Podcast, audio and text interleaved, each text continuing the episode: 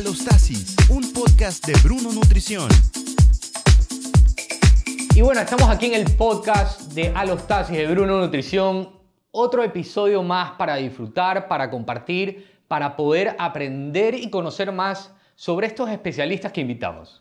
Hoy en Alostasis tenemos a Cristina Bajaña. Ella es colega, ella es graduada en la Universidad Católica de Santiago de Guayaquil y está también formada en alimentación respetuosa y liberación corporal. También es conductora de un programa radial que es en Nutritía, de Almacenes Tía, acá en Ecuador, en Guayaquil específicamente. Tenemos a Cristina Bajaña en Alostasis. Cristi, bienvenida. Hola Bruno, ¿cómo estás? Gracias por invitarme. Esos, esos nombres así rimbombantes, alimentación respetuosa y liberación corporal. Ya te los voy a explicar un poco más para irlos conversando a lo largo del programa. Gracias por tenerme aquí. No, no, qué, privilegio tenerte acá con nosotros y conversábamos un poco, ¿no? O sea, previo a iniciar este podcast sobre básicamente qué es esa alimentación respetuosa, qué es para nosotros los nutricionistas hoy día ir cambiando ese pesocentrismo, ir cambiando que todo va a definirlo una máquina o un peso y, y, y cómo me veo frente a un espejo, sino más bien un nuevo entorno. O pienso yo, yo siempre le digo a, las personas la esencia de la nutrición realmente, porque nutrición, ¿qué es lo que nos enseñaron en la universidad, Cristi, ¿no? ¿verdad? Entonces, eh, uno se va encontrando al salir con un caminar donde entendemos más al paciente, donde conocemos más a ese paciente, y es ahí donde nosotros podemos empezar a ayudarlo de otra perspectiva. Y tú como profesional que estás iniciando, porque también salimos todos pesocentristas, pero ya empezaste también a hacer esa modificación hacia tus pacientes, porque ¿qué has encontrado ahí?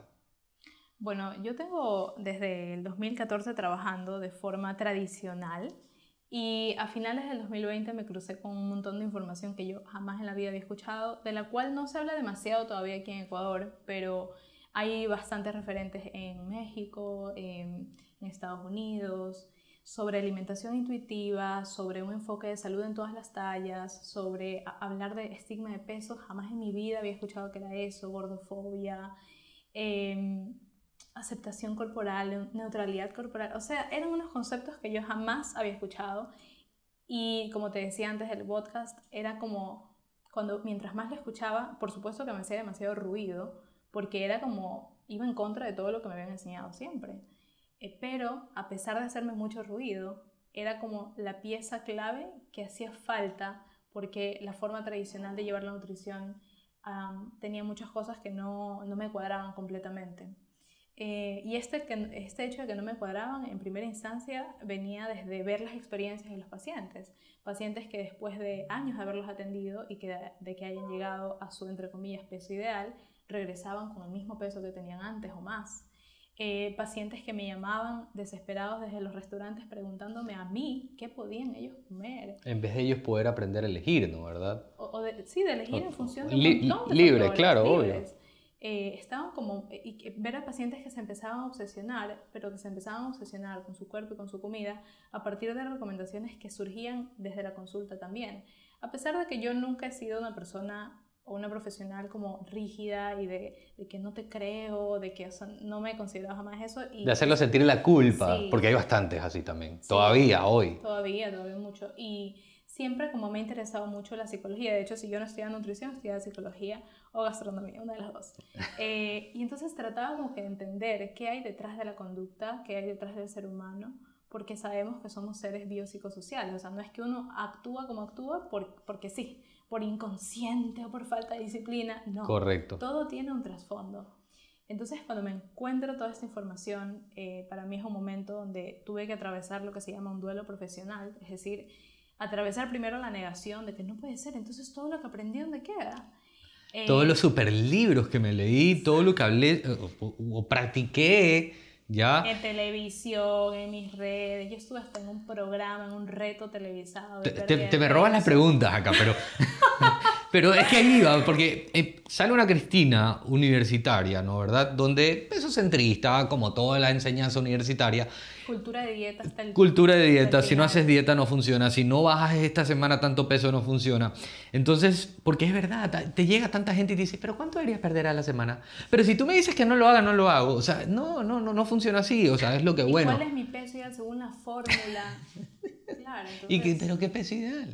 ¿Qué fórmula? ¿Qué, de dónde? O sea, entendemos que hay una fórmula anterior, pero que no va a definir mi peso ideal o que no va a definir quién soy como, como una persona, ¿no verdad? Pero ¿a qué voy con esto? Porque Cristina se encuentra en un mundo televisivo, ¿no verdad? Haciendo un muy buen programa en su momento, que nadie va a discutirlo, pero que en el tiempo Cristina hoy tal vez dice, no creo que fue una mala experiencia, pero tal vez me hubiese haber aprendido lo que sé hoy para, para haberlo enfocado tal vez de otra manera en ese momento. Bueno, sabes que parte del duelo profesional eh, me ha costado como que liberar esa culpa, porque yo sé que hice inconscientemente mucho daño, eh, no, con las herramientas que tenía en su momento. No conocía otro mundo respetuoso, no conocía el hecho de que la diversidad corporal es un hecho y de que así toda la humanidad coma lo mismo y entrene lo mismo, igual van a haber personas de todos los tamaños, porque los han habido siempre, porque los hay ahora y porque siempre lo van a ver. Como hay personas de diferente estatura, diferente color de piel, van a haber personas que son más grandes, personas que son más, más delgadas, porque el peso y el tamaño corporal no depende de la fuerza de voluntad y de la disciplina, depende de más de 100 factores. Hay pacientes, perdona que te interrumpa, que no rompen nunca su esquema, su salud, que están súper cuidados, que Bruno no salgo ni siquiera, o sea, que dicen hacer tales cosas para tratar de mejorar, pero no ven ningún cambio. Y ahí entra lo que tú dices, ¿no? Hay miles de factores que aunque uno se cuide pueden hacerte no bajar totalmente, totalmente. Y, y, no solo eso de no bajar, sino que o sea, no muchas, mejorar. muchas veces también pensamos que siempre el resultado de unas conductas de autocuidado tienen que ser perder peso. Pero hay muchas personas que para poder recuperar su salud necesitan mantener su peso o incluso subir y recuperar su peso. Entonces, también tenemos como que mucha mm, confusión entre lo que significa cuidarse, porque para nuestra sociedad cuidarse es restringirse Así y no es, es lo mismo. Quitar. Restringirse es más bien descuidarse, porque tu cuerpo necesita comer suficiente, y suficiente no solamente a nivel de nutrientes, sino suficiente para nutrirte como ser biológico, pero también suficiente para nutrirte como un ser emocional, psicológico y socialmente. Porque si lo que estás haciendo te aísla de la sociedad, lo que mucha gente hace cuando empiezan a hacer este, pues, dietas y tratamientos, etcétera, no, no, mejor no salgo, mejor no salgo porque me da miedo, me da pavor, y si eh, eh, después de un tiempo de dejar la dieta, como sucede en el 97% de los casos, recupero mi peso, me da fobia social y no salgo porque la gente me va a criticar, la gente me porque va a Porque bajé y ahora volví a subir, entonces, ¿qué está pasando? Y porque cuando bajé recibo elogios y cuando subo recibo críticas. Entonces, realmente el tema es tan complejo que, que yo creo que es importante que la, que, los, profesionales en general y las personas tengamos la como humildad de considerarnos eh, profesionales que podemos eh, actualizarnos y evolucionar continuamente. Correcto. Sin sentirnos mal de, de, cambiar paradigmas, de hablar de la nutrición desde otro punto mucho más amplio, eh, porque sabemos que la comida no solamente es carbohidrato, proteína, grasa y calorías. Y mucho más humano tal vez, o sea, porque termina, termina siendo entender a la persona que está allá, porque una cosa es que venga, veas un número y que simplemente digas, por poner títulos aquí, y que simplemente digas tienes que bajar esto, o tienes que hacer esto y deja de comer esto para lograr esto. Entonces estás llevando a una persona que haga algo que no es, no es la persona y nos estamos olvidando de escuchar a esa persona, de qué está pasando en esa vida, de por qué está pasando lo que está pasando o sucediendo. Y hay, que, y hay que empezar a hablar de esto. O sea, yo creo que hoy en día la nutrición tiene que empezar a enfocar más o, o, darle importancia más a la, al hombre, al, al, humano como tal, que simplemente al objetivo que tú quieras alcanzar. Y, y, y no solamente hablar de qué comes, sino de cómo o sea, de cuál es tu relación con tu alimentación, cuál es la relación que tienes con tu cuerpo. Lo que estás haciendo es congruente para ti, o sea, esto es sostenible. Hay personas que dicen, no, pero en ese momento, este, ahí sí yo eh, pude alcanzar tal peso. ¿Y qué hacías para sostener ese peso? No, no comía nada en la noche, me obsesionaba, soñaba con comida, empecé a tener conductas de riesgo, que son las conductas que se normalizan cuando uno hace este, dietas y, de alguna forma comes para controlar el cuerpo. Entonces las personas empiezan a dejar de comer en función de cómo me siento, que tengo hambre, me hace sentir bien esta comida, etcétera, para empezar a funcionar eh, con el pensamiento de esto engorda, esto no engorda, esto engorda, esto no engorda. Y nos desconectamos porque la comida, eh, como te decía, tiene unas dimensiones importantes culturales, sociales, emocionales, biológicas también, fisiológicas, y, pues eso, ¿no? Hay que, hay que cambiar yo creo que el paradigma de la nutrición Y se está, se está haciendo, o sea, el hecho de que estemos más tan globalizados y que empecemos a escuchar otras voces de otros países. Tú me decías que has invitado a personas de otros países porque quizás son temas que son un poco nuevos para Ecuador, pero, pero se empieza a escuchar y yo creo que es importante ir acatando un poco lo que es más congruente también con nosotros. Y, sabes lo que escucho mucho cuando nos escriben los mensajes en, YouTube, en el canal que tenemos de Alostasis,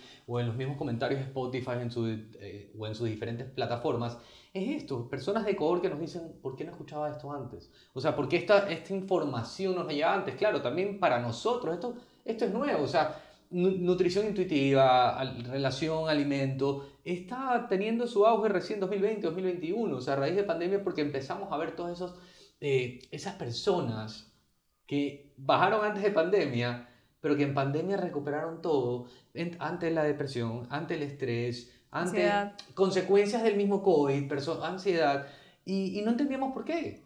Entonces nosotros nos empezamos a dar cuenta como profesionales, los que se han dado cuenta en el momento, nos empezamos a dar cuenta que que hay algo más allá que no solamente es quita esto o ponlo acá o haz este ejercicio, ¿ya? sino que hay algo humanamente más a fondo que hay que trabajar para que esto no vuelva a pasar. Y no hablo por una pandemia, sino para que cuando ya no seas guiado por un profesional como eh, nutrición, no tengas que estar recurriendo en ese efecto yo-yo que le podríamos llamar. O sea, de que bajas porque haces una dieta, pero sales de la dieta y te vuelves a engordar. Pero en ese caminar, Cristi, en ese caminar, Cristina, que tú has guiando a la persona y le vas haciendo entender de no pesocentrismo, alimentación intuitiva, relación con los alimentos, liberación corporal. ¿Cómo empiezas tú a aplicárselo a las personas? ¿Qué, qué, cuáles son las primeras estrategias? Yo sé que es un mundo infinito, ¿no? Pero ¿qué es lo que podemos hacer con las personas para que ellos empiecen ya a dar cambios en sus vidas? Bueno, yo, aunque no me gusta casarme con un, una etiqueta específica de tipo de alimentación, pero el modelo que más congruencia tiene conmigo y, que, y con el que estoy haciendo una fusión entre alimentación consciente, alimentación intuitiva, alimentación conectada y básicamente escuchar al paciente, porque todo va a depender del paciente y de lo que esté necesitando y lo que, lo que le haya pasado hasta la actualidad. Este, vamos trabajando bajo ciertos principios que no son nuevas reglas, no es una nueva dieta, la alimentación intuitiva realmente es un modelo de alimentación con el que tú te conectas con tus sensaciones corporales y básicamente, eh, si lo queremos así como que resumir, comes como cuando eras un bebé. es, decir, honrando tu hambre, honrando tu saciedad, comiendo con placer, moviendo tu cuerpo por placer y no porque ya quemé 500 calorías en el ejercicio y si no quemo entonces no compenso las calorías. Y hoy día no hice, entonces ya me voy a engordar. Exacto, entonces tú ves a un niño de un año los niños de un año, los niños que empiezan su alimentación complementaria, no tienen atracones, no tienen eh, compulsión alimentaria, no tienen pensamientos obsesivos, eh, no tienen em, pues ese estrés que representa actualmente la alimentación, el ejercicio y estas conductas que deberían de ser conductas de salud, pero empiezan a ser conductas restrictivas. Eh, y bajo estos 10 principios empezamos a trabajar varias cosas, ¿no? Uno de los, el primer principio es rechazar la mentalidad de dieta, entonces empezar a trabajar sobre todas las, eh, las reglas alimentarias que la persona ha ido imponiendo en su vida y en su alimentación. Entonces, eh, si es que la persona, no, es que yo no puedo comer tal alimento a partir de tal hora, yo no puedo comer en general eh, si es que es de noche, yo no puedo em, comer algo si no he hecho una conducta compensatoria. Entonces empezamos a revisar todo, conductas compensatorias, conductas de riesgo, cómo era la relación con tu alimentación en la infancia, porque como tenemos la relación con la alimentación en la adultez, tiene todo que ver con la infancia. Así vemos adultos, es una expresión de cómo era nuestra alimentación en la infancia. Claro, vemos adultos que tienen eh, atracones con alimentos a los, a los cuales fueron restringidos en su infancia. Entonces empiezas a conectar y a darle sentido a lo que estoy sintiendo y que no soy, o sea, no es la locura lo que me está pasando, todo tiene una razón de ser y empiezas a em, entender tu historia. entender lo que te está pasando. Mira, mira que lo que tú me dices ahorita lo iba conectando. Yo ayer estaba viendo con mis hijos en la noche un programa de televisión y es este tipo de ejercicio o competencias de obstáculos y, la, y, todo lo, lo, que implica lo mismo, ¿no? Y una de las historias, porque presentaban a cada uno de los competidores de cada país, y una de las historias es que uno de los chicos decía, yo tuve una vida muy restrictiva, ¿ya? No era la comida, era en, cuanto a lo que le permitían hacer como persona, ¿ya? Entonces, no, que yo no podía hacer yoga, yo no podía hacer parkour, yo no podía porque no me dejaba la conducta religiosa donde vivía. Entonces, el chico cuando sale, ya mucha gente va a buscar lo prohibido. Ya, esto está prohibido, entonces yo salgo y mañana estoy haciendo parkour, estoy haciendo yoga, etcétera, etcétera. Entonces, cuando él encuentra este tipo de ejercicios que fueron prohibidos, se termina encontrando con ser campeón mundial. ¿Ya? Entonces, imagínate, o sea, si lo hubiesen apoyado de chiquito, no hubiera, no hubiera sido campeón mundial a los, a los 35, si no hubiera sido campeón mundial desde, la, desde los 10 años. Que claro, está bien, cada uno tiene una etapa para ir mejorando su vida y su condición de vida, pero muchas veces lo que tú hablas, cómo fue nuestra infancia, es cómo estábamos viviendo la adultez. Yo no me dejaron comerme, no sé, o me, me decían que comer en la noche una fruta era malo, entonces nunca me la comí, pero ahora por cuestiones de trabajo quiero comérmelas todos los días, o sea, cosas así que van, van desencadenando hasta por caprichos, podría, podríamos mencionarlos, porque a veces uno también de forma rebelde habló en el momento, para que no se me malinterprete, en el que te prohíben y uno dice de capricho lo voy a hacer. Bueno, lo que pasa es que la restricción no solo en la comida, sino en todos los aspectos de la vida y las cosas que generan placer, por ejemplo la comida, eh, vivimos en una sociedad en la que nos hacen sentir que la comida no debería de, generar placer y la gente anda buscando las pastillas que le supriman el apetito y el hambre, cuando el hambre es una necesidad fisiológica. O que no se absorban nutrientes. Como la cirugía bariátrica. Eh, y cuando el hambre es una señal fisiológica tan importante como la sed, como sentir sueño, es que si una persona no sintiera placer al comer, no sobreviviríamos como especie, porque la comida es placentera con esa intención, con, la intención de buscarla. Entonces, ¿qué es lo que genera la restricción? La restricción em, activa, digamos, unas señales de alerta, de alarma, de que hay escasez alimentaria, de que no hay suficiente alimento y de que cuando hay alimento tengo que aprovechar este momento. Eso se le llama el síndrome de la última cena o como lo dice una nutricionista eh, Gina Salame, el síndrome del papel higiénico en pandemia. Cuando nos dijeron, no vas a poder salir, toque de queda. Correcto. ¿Qué pasó con el papel higiénico? Se acabó. Literal. ¿Por qué? Pero ¿qué culpa tiene el papel higiénico? O sea, yo siempre me lo pregunté. O sea, ¿en qué momentos, volviéndole un poco más gracioso lo que me quieres decir, pero ¿en qué momento era el papel higiénico la, la, la función, la razón de ser de, de, las compras los últimos días que podíamos salir? Es que el problema no era el papel higiénico, era que sabíamos que no íbamos a poder tener acceso al papel higiénico. Correcto. lo mismo pasa con la comida. El problema no lo tiene el maní, eh, bueno, no voy a decir eh, etiquetas, el chocolate, el problema no lo tiene el dulce, el problema no lo tiene ese alimento que te restringes, el problema es la restricción. Entonces, cuando uno restringe un alimento, el cerebro eh, pues activa todas las alarmas para que tú cuando tengas acceso a él aproveches, porque ese es el momento.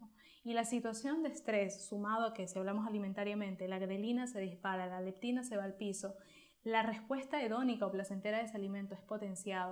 Los sistemas olfativos eh, y, los, los sentidos para poder detectar alimentos es mucho más alto. Por eso hay personas que dicen, me siento adicto a la comida porque no puedo dejar de comerlo pero no es una adicción, se llama compulsión alimentaria, se llaman atracones y es producida porque te lo has restringido. Entonces, gran parte del proceso es empezar a romper con las restricciones, habituar los alimentos y cuando tú los habitúas y los neutralizas, cuando te relacionas de forma neutral con un chocolate, como te relacionas con el pescado, como te relacionas con el agua, te das cuenta que la ansiedad por comer estos alimentos baja, decrece y tú vas a poder identificar bien cuando tu cuerpo realmente lo quería comer, cuando no lo quería comer, cuando te querías comer dos cubos de chocolate, cuando te querías comer tres o cuando te querías comer el chocolate completo. Pero no porque alguien externo te dice hasta aquí no más, no más, solo 30 gramos de no sé qué, sino porque tu cuerpo te va indicando y te va autorregulando porque es una función natural y espontánea del ser humano, como en los niños. Ahora, cuando hablamos de intuición, porque aquí vienen temas que pueden llegar a ser hasta cierto punto un límite delicado. ¿Hasta qué punto podemos decir, Cristi, que la intuición, el comer intuitivamente, ¿no? ¿Verdad? Puede llegar a ser un riesgo para nosotros los profesionales, porque nos, exponemos a que le digamos al paciente, hay que escucharte, hay, hay que aprender a, obviamente, reconocer hambre, eh, ansiedad, apetito, etc. Pero ¿hasta qué punto nos exponemos al decirle a la, a la persona, ¿sabes qué? ¿Tienes ganas de una copa de vino? Tómatela. Porque hay unos que te pueden decir, sabes que si es por mí, lo escucho todos los días, me estoy tomando el vino todos los días. Ya que no está mal, pero obviamente puede desencadenar otros problemas de salud. Entonces, ¿hasta qué punto nosotros también tenemos que tener cuidado como profesionales al momento de guiar a este tipo de personas? Bueno, definitivamente alimentación intuitiva no es algo tan simple y reduccionista como decir, eh, come lo que quieras solamente es, sí es come lo que quieras, pero también es eh, come placenteramente, come alimentos que se te satisfagan, porque si tú en el día a día comes alimentos que te dijeron que tenías que comer, pero realmente no cubren tu apetencia, tu cuerpo siempre va a querer comer alimentos que sí cubran tu apetencia. Lo va a estar buscando. Eh, lo va a estar buscando. Entonces ahí las personas dicen, pero es que siempre mi cuerpo me pide siempre tu cuerpo te pide porque te lo permites realmente o porque tienes restricciones, porque comes no placenteramente. Comer intuitivamente es también honrar las necesidades nutricionales de nuestro cuerpo. Si tú estás comiendo, no sé, una vez al día, si estás comiendo un almuerzo triste, así con unas cantidades que te quedas con hambre, por supuesto que las señales de apetito van a estar tan altas. ¿Y es bueno comer una vez al día? Eh, o sea... Porque, a ver, intuitivamente te puedo decir necesito una vez al día comida. Mira, eh, uno, de los, uno de, los, de los principios de la alimentación intuitiva es también darle una nutrición gentil a nuestro cuerpo. Y darle una nutrición gentil es saber que comer y nutrirte es una práctica primero de autocuidado y que es importante que tú puedas tener una estructura flexible de alimentación.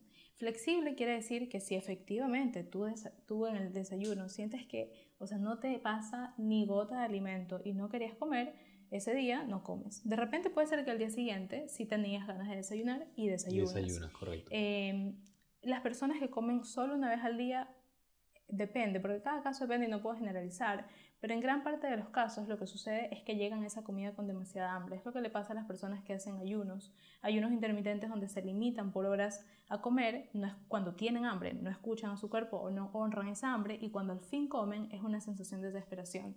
Entonces es importante que las personas sepan que todos tenemos la capacidad innata y nacemos con esta capacidad de autorregular lo que necesitamos comer y que si tu cuerpo solo te pide todos los días y a cada rato un tipo de alimento, muy probablemente es porque justamente te restringes ese alimento.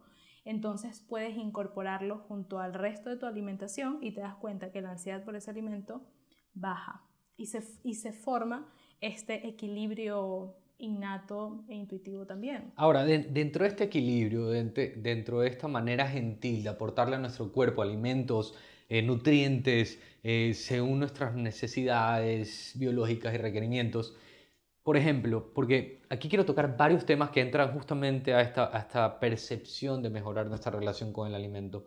Y, las dietas keto. Porque, a ver, te puedo seguir hablando, yo intuitivamente te puedo decir como que fuera un paciente, una persona, pero yo intuitivamente no necesito el carbohidrato.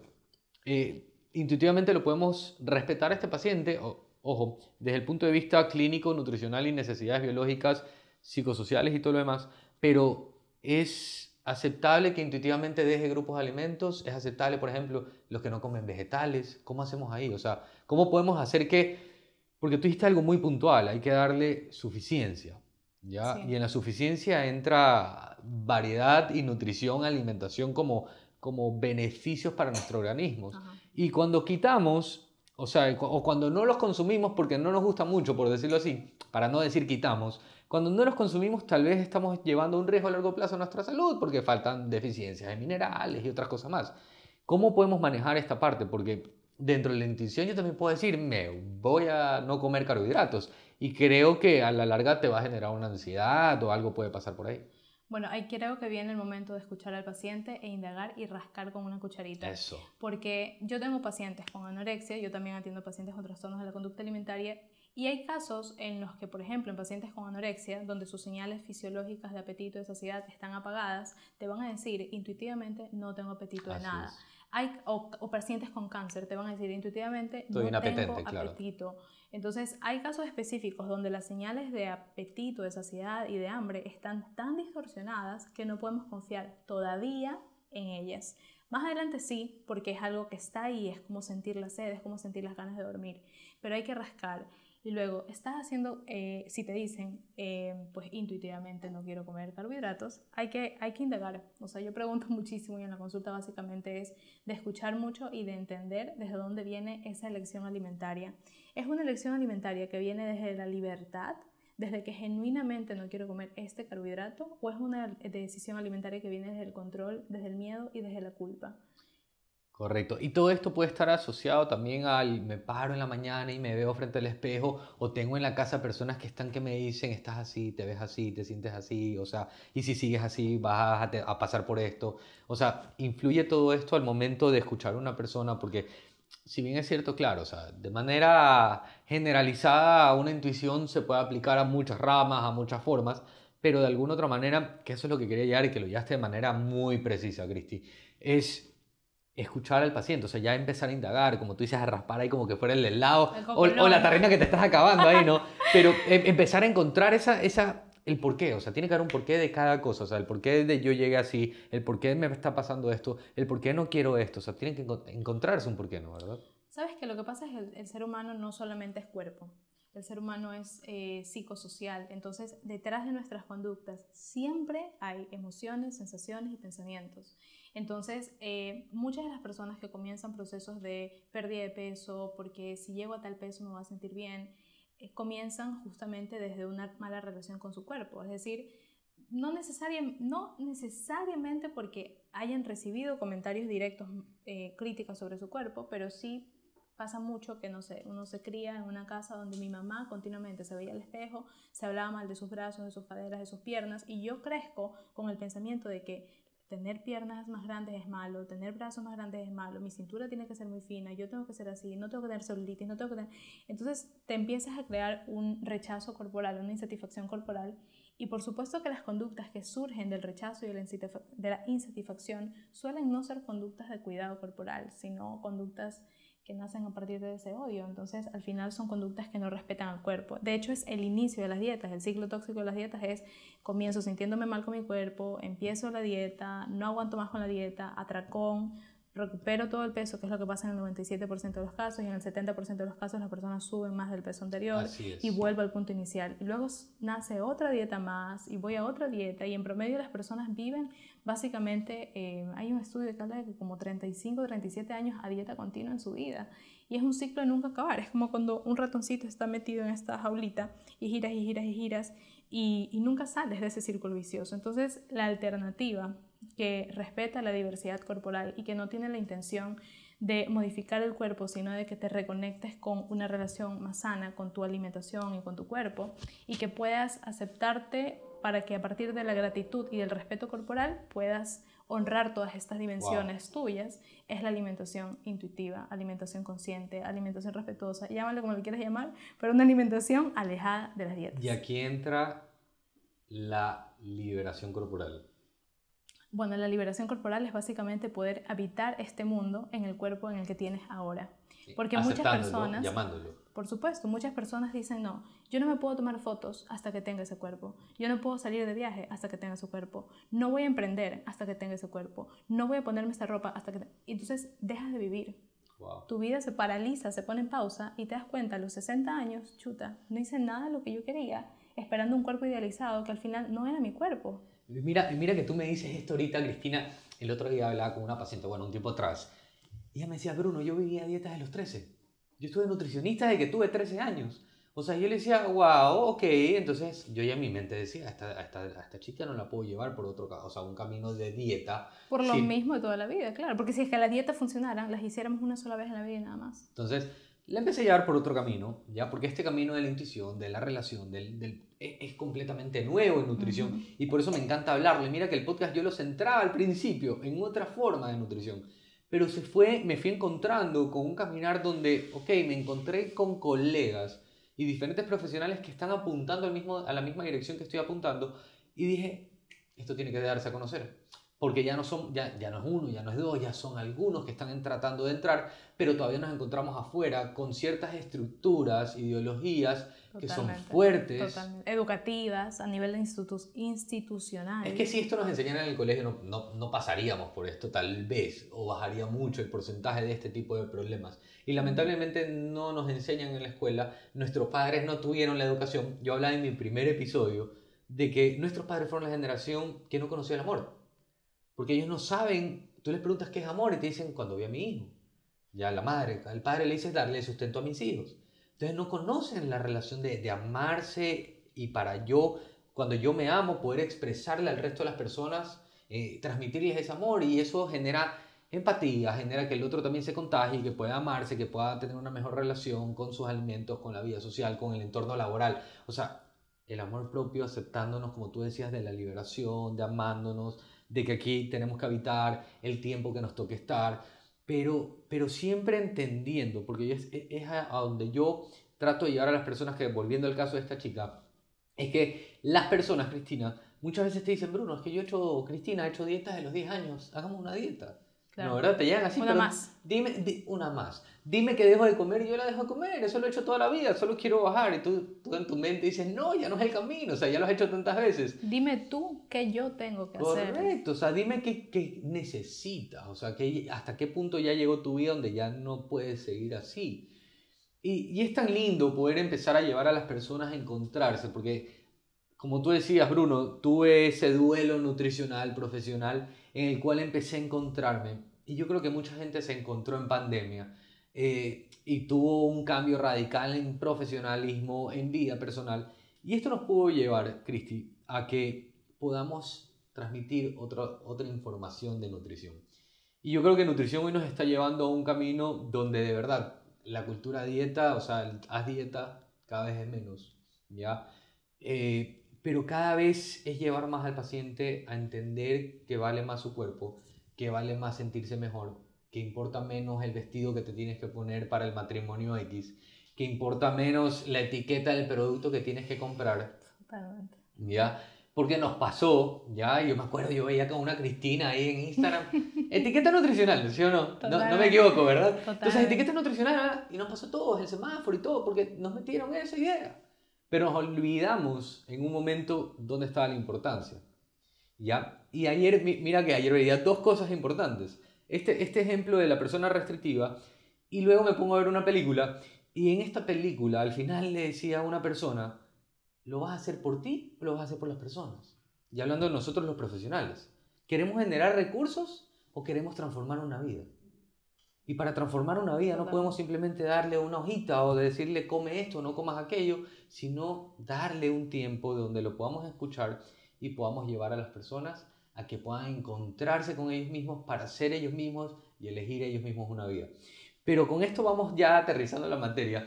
Eh, creo que un podcast es, es es corto para hablar de, de lo que Cristina tiene para conversarnos, pero para ir aterrizando un poco la materia, es eso, ¿no? ¿Verdad? O sea, es no hacerlo por nosotros, sino hacerlo por los demás. O sea, por supuesto que vender dieta es, es, un, es parte dentro del negocio multimillonario que te decía y hay muchas personas que no están dispuestas ni preparadas para un discurso diferente, que están muy sumergidos en, una, eh, en ser dietantes crónicos, que, que no quieren salir de ahí porque se sienten, entre comillas, seguro que alguien te diga qué hacer, cuánto hacer, a qué hora hacerlo, cuánto te sirves, cuántos gramos, cuánto te- esto es lo que te va a pedir en el restaurante, esto es lo- pero tú pierdes autonomía, Correcto. pierdes eh, la independencia, que yo creo que es una de las cosas más íntimas que un ser humano puede tener, de poder elegir, porque tú lo decidiste, ¿qué como hoy?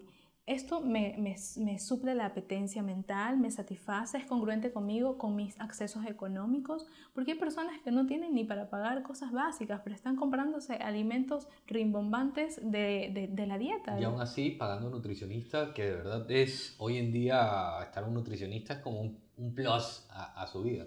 Exacto, entonces no es tan rentable salirte del esquema de dieta, pero sabemos desde la ética que es lo que menos daño genera, porque hay mucho daño, hace- haciendo dieta hay mucho daño físico, metabólico, hormonal, mental, financiero y social. ¡Wow!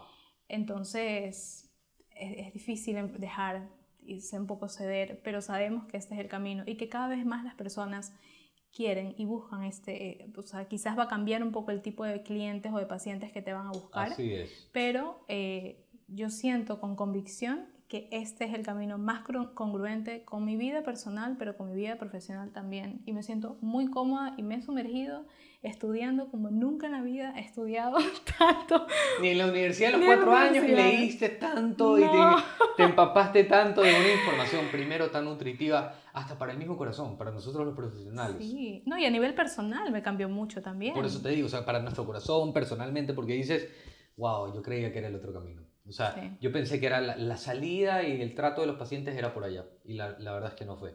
Pero bueno, nos vamos aquí despidiendo en Alostasis. Eh, se acabó este episodio. No se olviden, no se olviden comentarnos, dejarnos sus mensajitos ahí en YouTube, en Spotify, en Amazon Music, en, todo, en, todos los, en todas las plataformas en, que- en las cuales nos encontramos.